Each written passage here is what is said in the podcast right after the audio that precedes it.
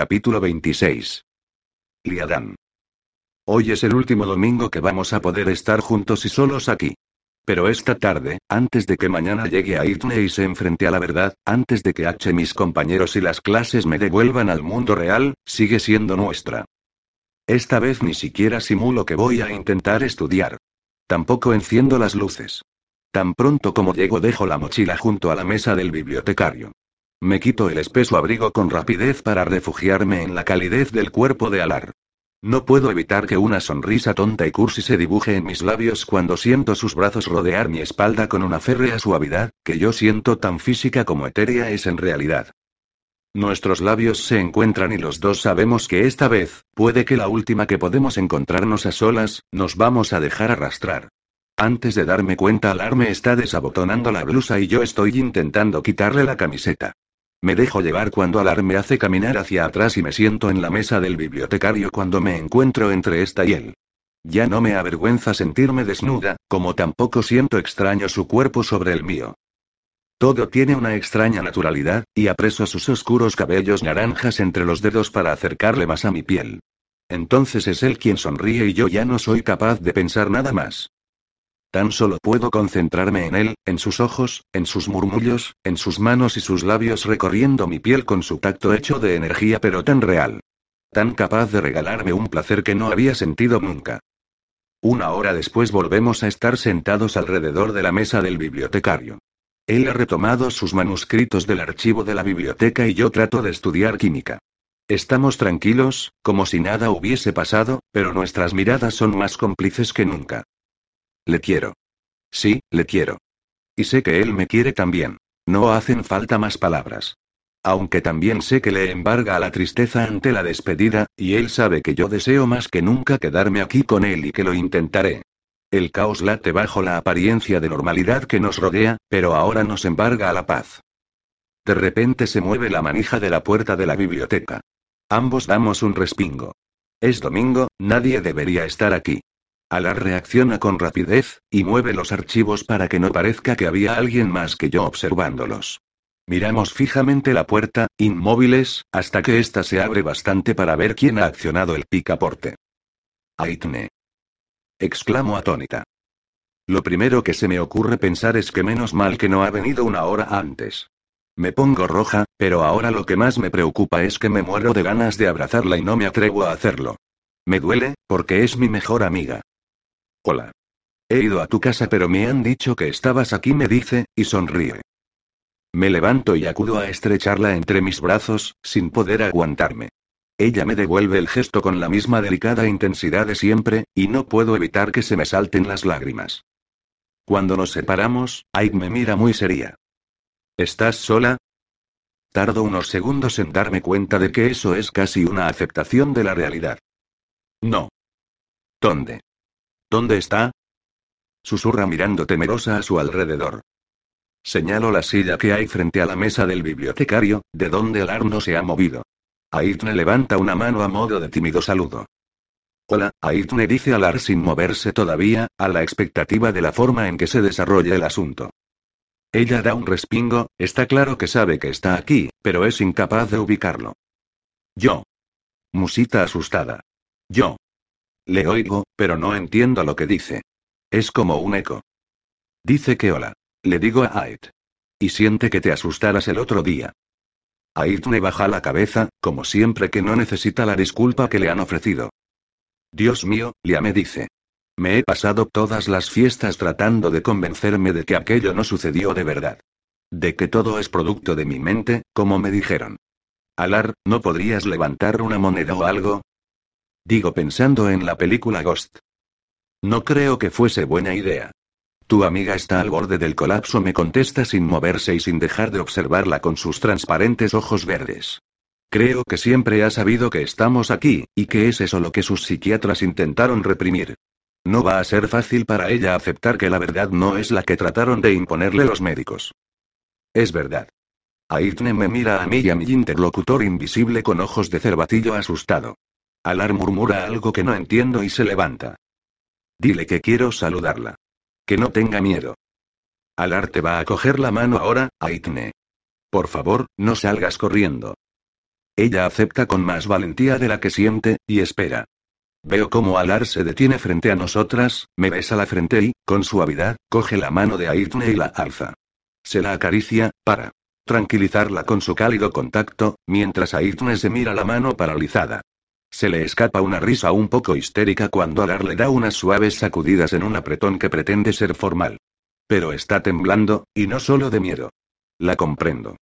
Cuando dejas de temer estar loca para aceptar que hay muertos a tu alrededor, empiezas a temer que se tambalee toda tu realidad. Pero sin duda llegará después la fase en que Aitne se enfade con los médicos, por hacerle creer que estaba loca cuando era ella quien conocía la verdad. Que no estamos solos. Encantado de conocerte, Aitne. Liadam me ha hablado muy bien de ti, dice Alar, y yo se lo comunico a ella. Dios mío. ¿Estás ahí de verdad? dice ella todavía incrédula y asustada, aunque de una forma diferente a como lo estaba antes. Alar hace parpadear las luces como respuesta, lo que provoca un respingo en Aitne. ¿Y los vampiros también existen? Pregunta con un hilo de voz. Alar le responde y yo le hago de transmisora.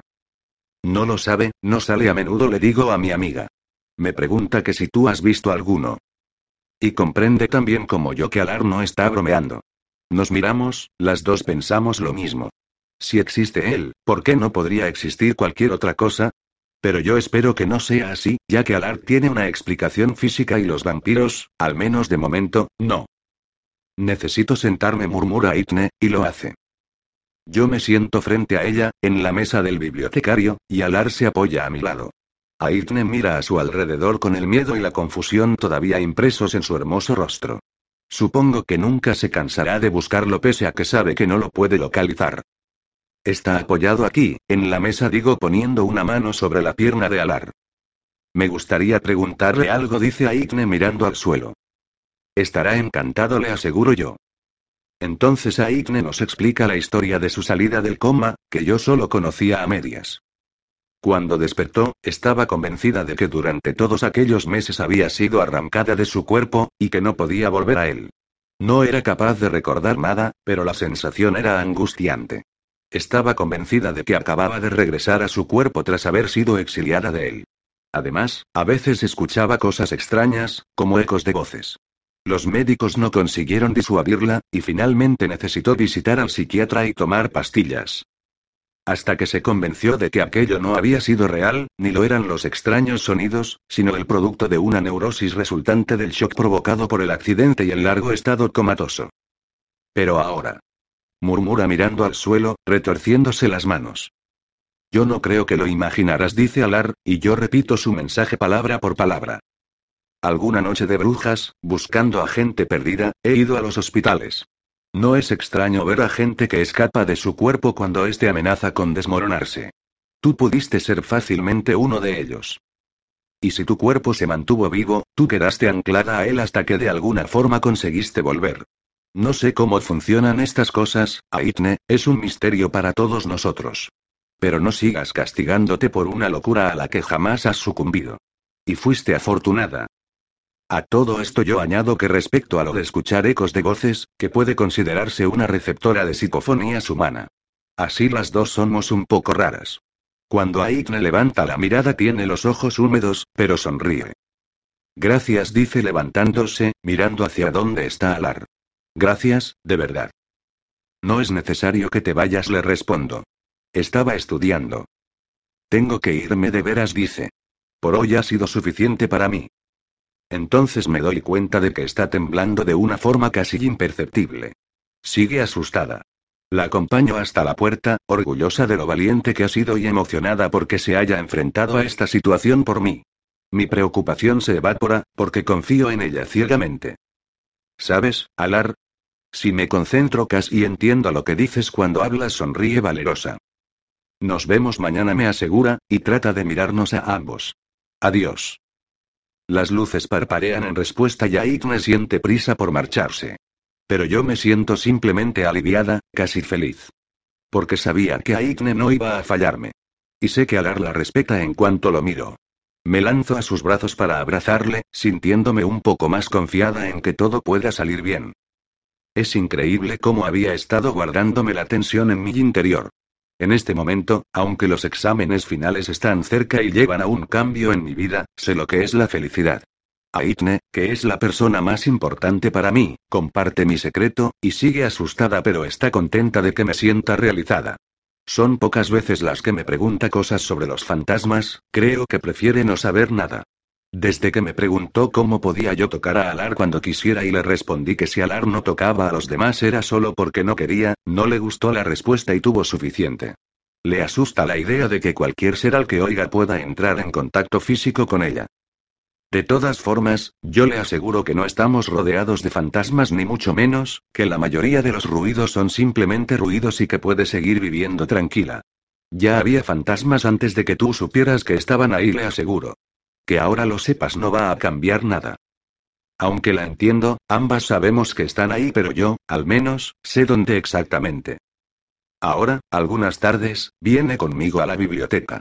Me ha contado que Keir ha conocido a una chica, Gala, durante las vacaciones, y me parece fantástico porque así ya no tengo una excusa para que me gusten los vivos. Yo le he hablado de Kairlin y de Bobby, de Annie y de Jonathan, y nos sorprendemos de que yo pueda verlos como seres completamente reales mientras que ella no es capaz de presentir siquiera su presencia, pese a que en ocasiones oiga cosas. A Alar incluso a veces lo entiende. Y me doy cuenta de que ella también está más feliz, ahora que ya no carga con la losa que fue su supuesta esquizofrenia. La única que sigue preocupándome es Annie.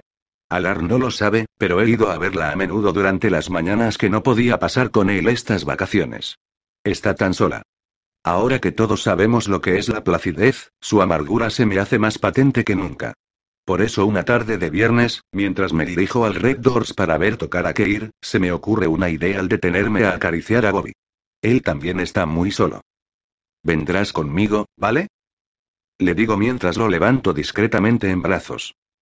El perro se pone tenso, no lo había cogido nunca y parece que no le gusta la sensación. Sus ojos también se oscurecen, y se vuelve espeluznante. Me detengo para tranquilizarlo. No te preocupes, no va a pasarte nada, le susurro mientras le rasco las orejas. Confía en mí, Bobby.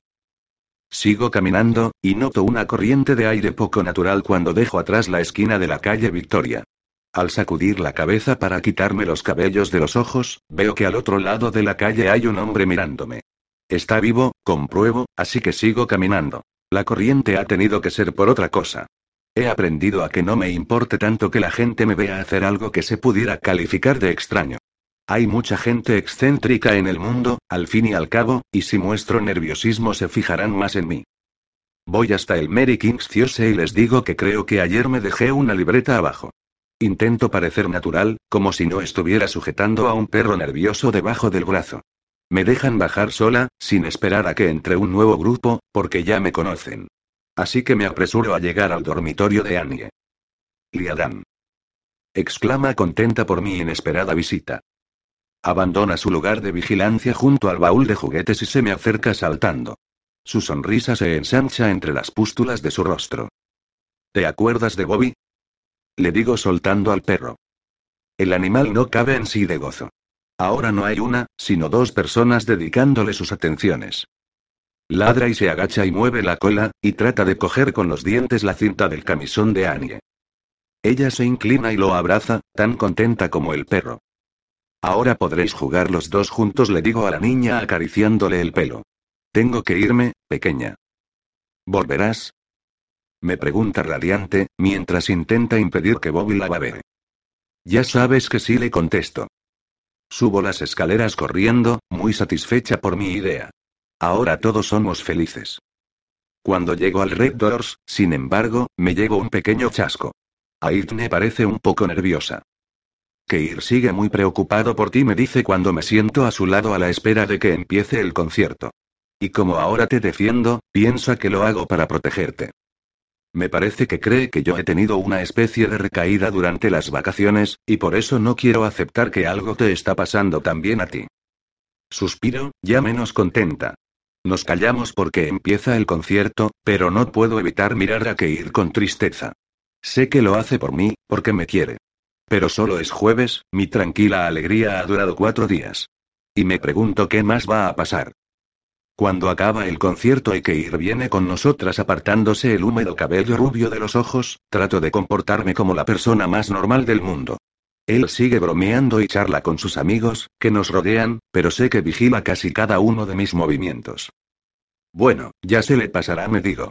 Cuando abandonamos la iglesia reconvertida en pub y nos encaminamos a casa, no puedo evitar sonreír al ver que Bobby ya no está esperando en la puerta de Leatin. ¿Quieres que te acompañe? Me dice que ir cuando llegamos al lugar donde se separan nuestros caminos. No hace falta. ¿Ya no te da miedo el tipo ese del Brunsfield Park? Yo nunca lo he visto, pero... ¿Qué va? digo yo riéndome, pero al captar la mirada fija de Aitne me doy cuenta de que tengo que dar alguna explicación más. Durante estas vacaciones he tomado ese camino todas las noches sola y no lo he vuelto a ver más. Estaré bien.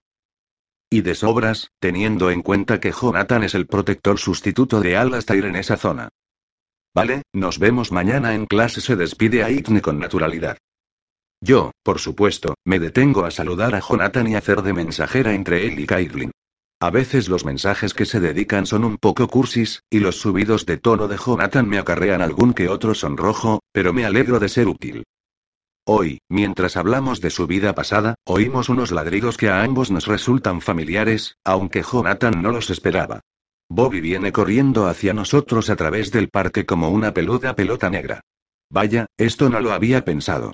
Me agacho a acariciarlo fingiendo que no soy consciente de que Jonathan se ha llevado tal susto que el aire se ha vuelto glacial y la sangre de su camisa me traspasa con un fuerte olor metálico. Me he dado cuenta de que cuando se pone nervioso, su sangre derramada se vuelve más fresca que nunca. Dios mío, qué curiosos son. Bobby. exclama John cuando recupera el uso de la palabra, ¿cómo?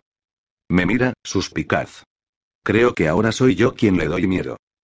Solo lo llevé con Annie, los dos estaban muy solos, me defiendo. Bobby, vamos Bobby, vuelve con Annie, lo animo. Con Annie. Bobby ladra y vuelve a salir disparado hacia la Royal Mire. ¿Ves? Ya está. Bueno, tengo que irme. Hasta luego. Me apresuro a escapar. Por la cara que pone Jonathan, estoy casi segura de que este secreto no me lo va a guardar. Pero ni que fuera para tanto. Capítulo 27. Alastair. Cuando ayer colgué el teléfono simplemente no podía creerlo. ¿Qué demonios ha hecho? ¿Y cómo? A veces Liadan simplemente no piensa en lo que hace, solo se deja llevar por sus emociones. Por puras y bien intencionadas que sean, a veces es un peligro. Y yo estoy al borde de dejarme llevar también, pero mis sentimientos no son tan pacíficos, por lo que no me he pasado por sus clases hoy. Al fin y al cabo puedo esperar hasta la tarde, cuando sé que la tendré acorralada en la biblioteca. Como estoy tan alterado y hago parpadear cuanto está a mi alrededor, espero no solo a que acaben las clases sino a que se vacíe el instituto. Entonces me apresuro hacia allí. Abro la puerta y penetro en la biblioteca fijando la vista en mi presa. Está acompañada de Aitne, pero no hay nadie más.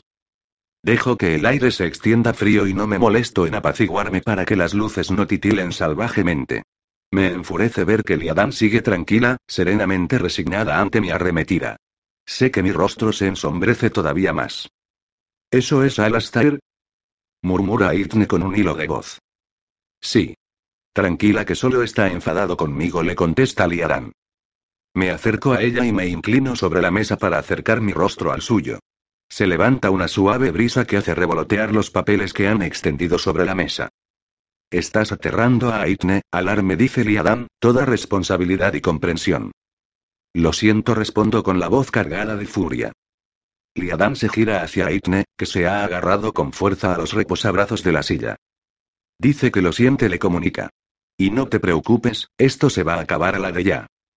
¿Eso también lo dice él? Pregunta Aitne, pues es posible que me haya oído. No, eso lo digo yo.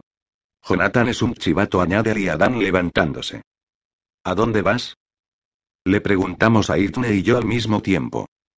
A matarlo responde tan furiosa como yo. Ya está muerto, le recuerdo, notando que mi enfado se evapora un poco por efecto de la diversión.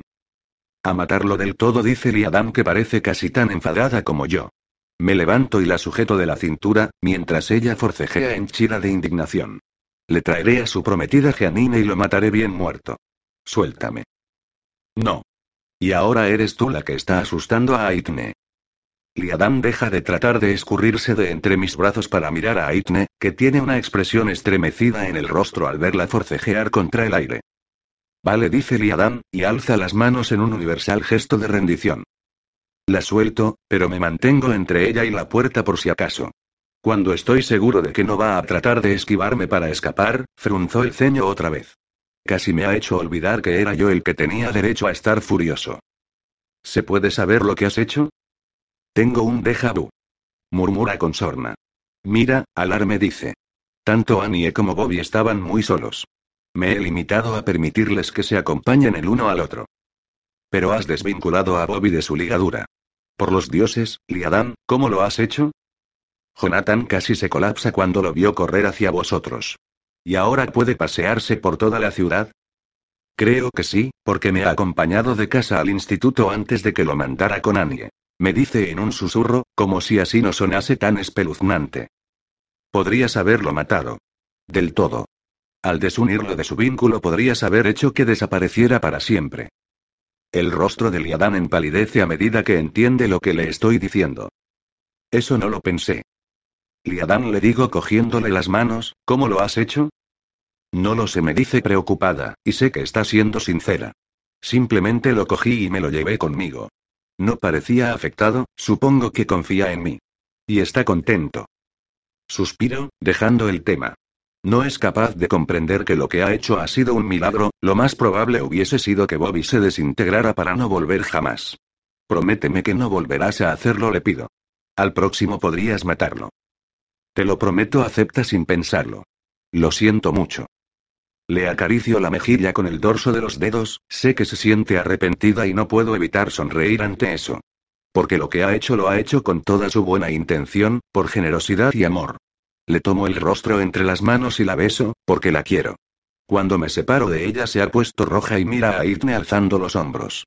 Su amiga mantiene los ojos muy abiertos pero su expresión no dice nada, debe de ser extraño para ella ver a Liadam besar a algo que para ella es solo aire. ¿Crees que nos quedaremos solos luego un rato? Le susurro a Liadán abrazándola por detrás, haciendo que se ponga más roja todavía. Calla, me dice. Si sigues así te aseguro que no. Bueno, ¿estudiamos? Aitne, que la estaba mirando ensimismada, asiente rápidamente y saca los libros de su mochila. Se queda paralizada cuando yo arrastro otra silla más hacia la mesa. Lo siento, murmuro. No quería asustarte, interpreta Liadán. Le he oído, no pasa nada, dice Aitne, aunque no deja de mirar la silla hasta que dejo de moverla. Pero mejor no hagas eso cuando de aquí a unos días empiecen a venir más compañeros a estudiar por los exámenes. Descuida, decimos Liadán y yo a la vez. Tal como Aitne había vaticinado, la semana siguiente ya hay más alumnos en la biblioteca y me es casi imposible verme a solas con Liadán. Por suerte, la sala de los archivos sigue siendo mía, cosa que consigo en parte haciendo que reine un frío horroroso allí. Liadam ya ha dejado un suéter grueso en una de las estanterías para usarlo cuando queremos estar solos y viene conmigo. Solo aquí me atrevo a besarla, porque sé que cuando empiezo no podemos parar y sería arriesgado que alguien nos viera, la viera. Y lo más triste es que a partir de ahora va a ser así todos los días, hasta que se acabe el curso y Liadam se tenga que separar para siempre de mí. ¿Qué te pasa? Me pregunta Liadam un viernes por la tarde cuando esos pensamientos me deprimen. Nada le sonrío, y le beso los cabellos. Vamos, ya llevas más de media hora en el archivo. Al final tus compañeros se van a preguntar qué haces aquí. No me importa, me dice volviendo a rodearme el pecho con los brazos. Me río, no puedo evitarlo. Pero a mí sí le respondo, desasiéndome y apoyando la barbilla en su cabeza antes de empujarla suavemente hacia la puerta. Justo cuando vamos a salir, mi móvil empieza a sonar. Liadam da un respingo y se detiene, poniéndose blanca.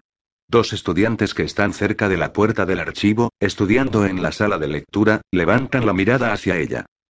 Le cuesta muchísimo fingir que no me escucha, y asimilar que los demás no lo hacen. Y lo del móvil es demasiado para ella. Tranquila, Liadam, no pueden oírlo, le digo para que no llame más la atención, mientras miro la pantalla del móvil y descuelgo. Jonathan. Hola, Alar me dice muy serio. Tenemos que hablar. Es sobre Liadán. Vale, un momento le digo. Le hago un gesto a Liadán para indicarle que puede irse. Me mira recelosa, pero yo mantengo una actitud distendida hasta que se va. ¿Qué pasa? Le pregunto. Una corazonada me dice que la respuesta no me va a gustar. Capítulo 28. Aitne. Me cuesta concentrarme para estudiar.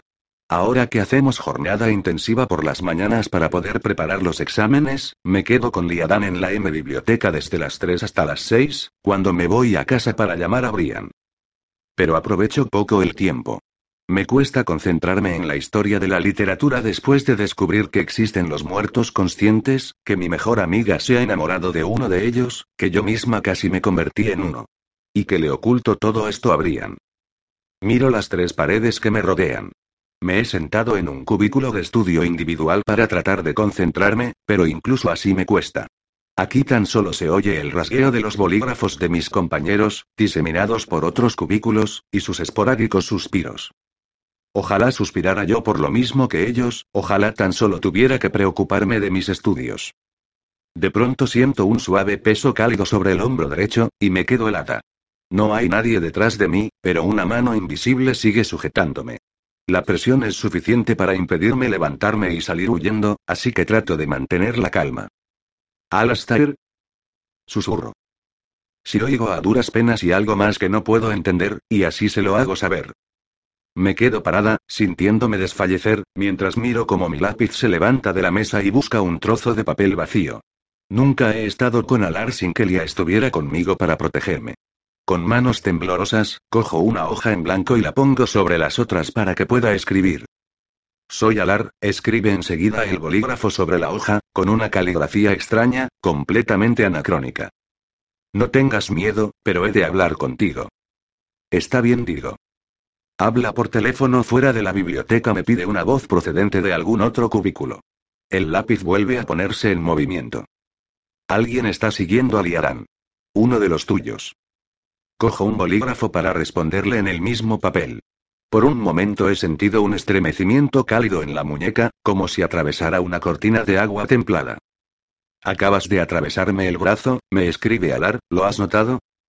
Asiento con la cabeza, con una ligera emoción. Ha sido extraño, pero muy real. ¿Quién está siguiendo a Liadam?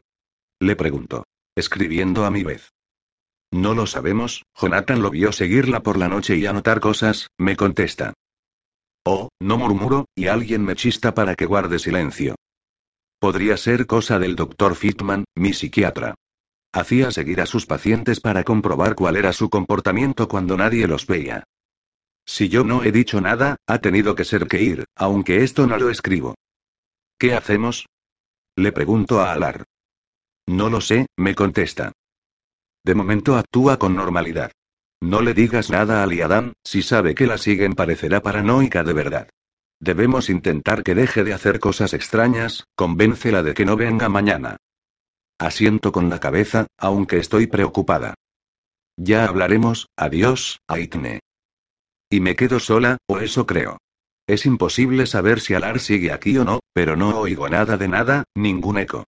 Muevo las manos por encima del espacio vacío de mi escritorio. Adiós murmuro.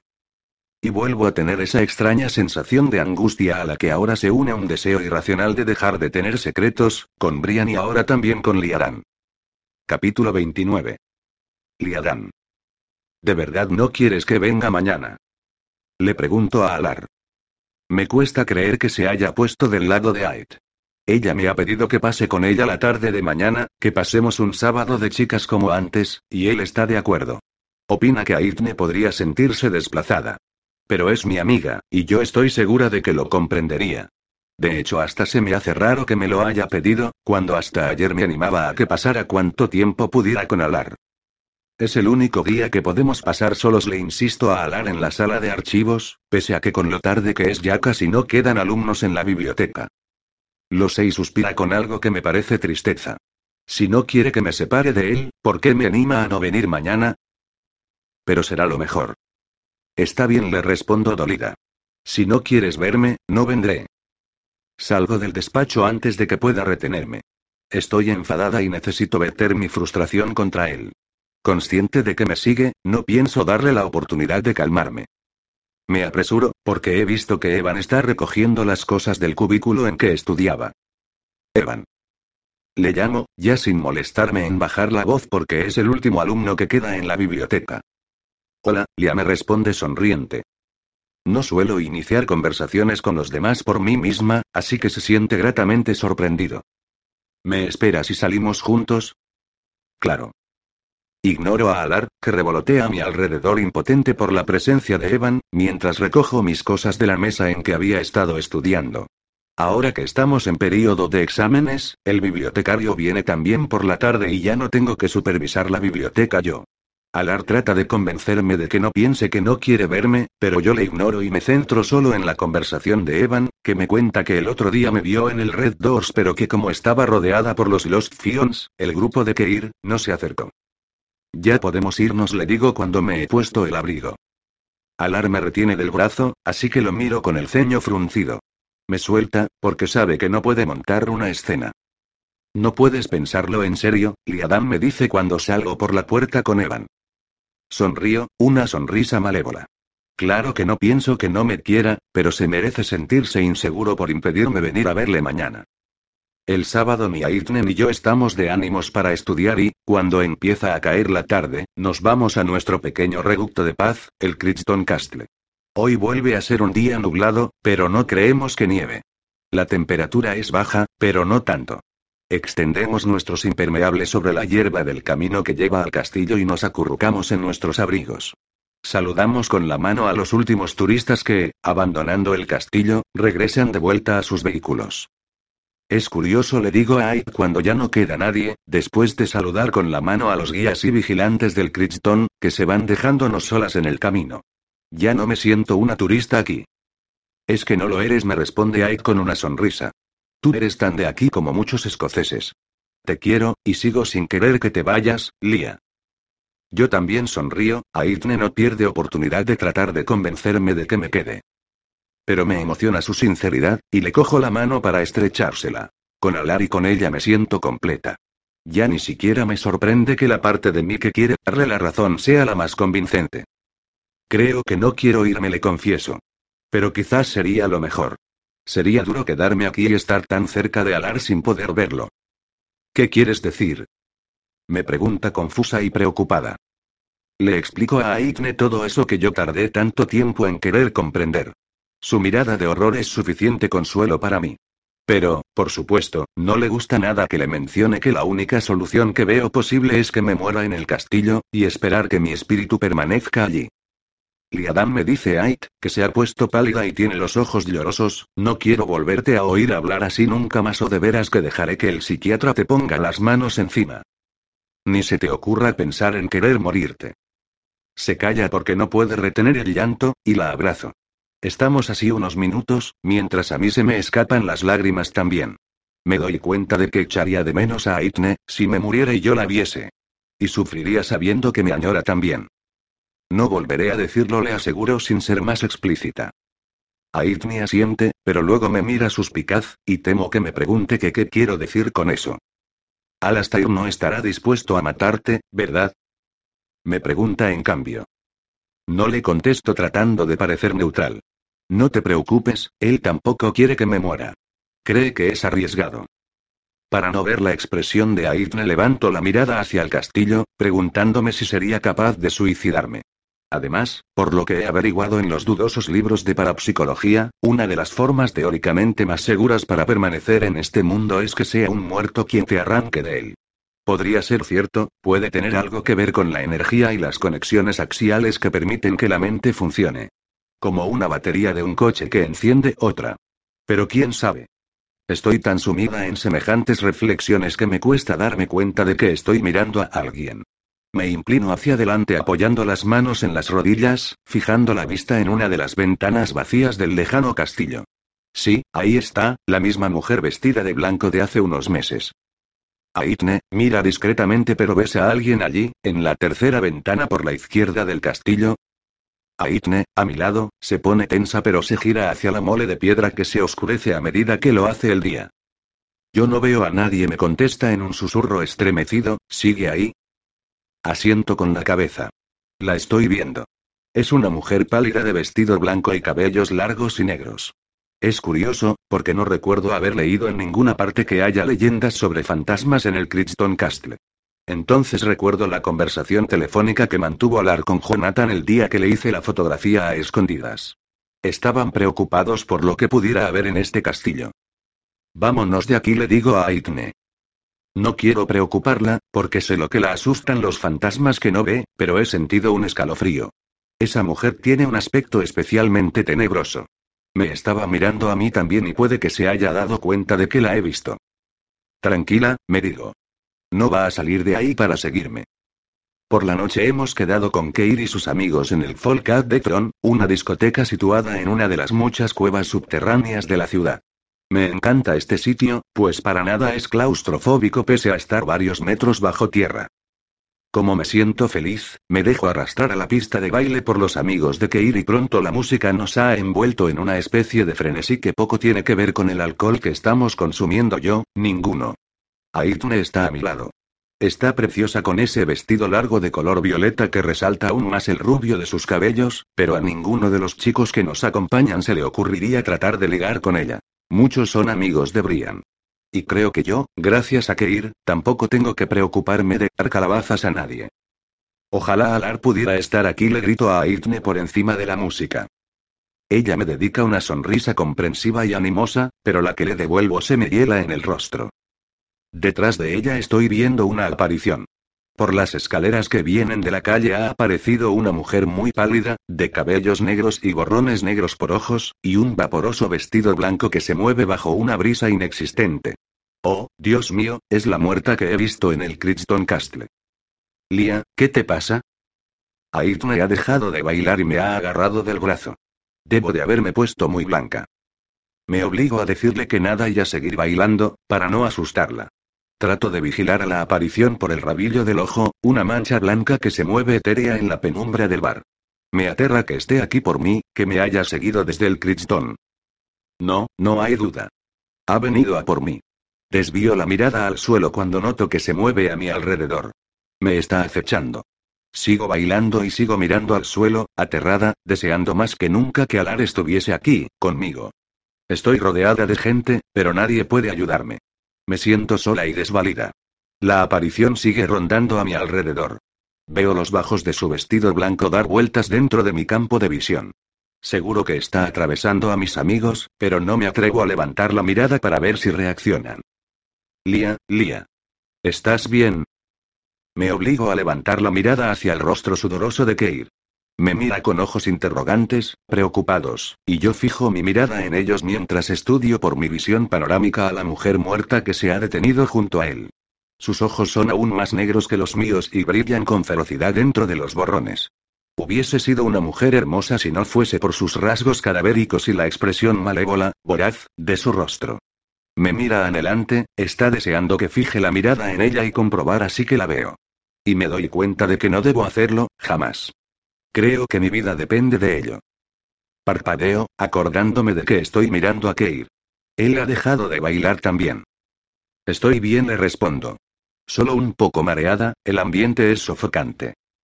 Me sujeto a su brazo y me abanico para dar realismo a mi argumento.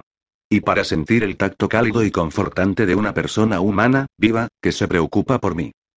Vale, dice que ir con autoridad. Nos vamos. Se forma un revuelo cuando nuestros acompañantes empiezan a preguntar que qué sucede y a comentar que estaré bien en cuanto me dé el aire. Si no estuviera aterrada, me sentiría profundamente halagada de que entre todos se hayan preocupado de traer mi abrigo del guardarropa, hacer espacio y traerme una botella de agua fresca. Keir sigue sujetándome con un brazo alrededor de mi cintura y, frente a mí, Aitne me interroga con la mirada. Sus sospechas no están desencaminadas. La aparición nos sigue hasta la calle. Somos un grupo de siete personas, pero yo me siento completamente desprotegida. Ahora, sin embargo, convenzo a Keir de que estoy suficientemente bien como para caminar sola, sin que me sostenga pendiente de mí. Trato de mostrarme jovial y despreocupada, como se sentiría una persona normal que solo se hubiese mareado por el ambiente recargado del local. Pero esta vez sí dejo que Keir me acompañe a casa.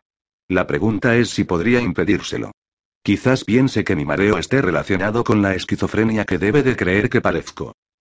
Me despido rápidamente de Ait, que se va flanqueada por tres de los amigos de Keir. La mujer muerta nos sigue a nosotros, por supuesto. Evitando fijarme en ella, me consuelo en el hecho de que Jonathan, cuando pasemos por el Brumsfield, verá lo que pasa. Espero que él sepa qué hacer, o al menos que pueda avisar a Alar.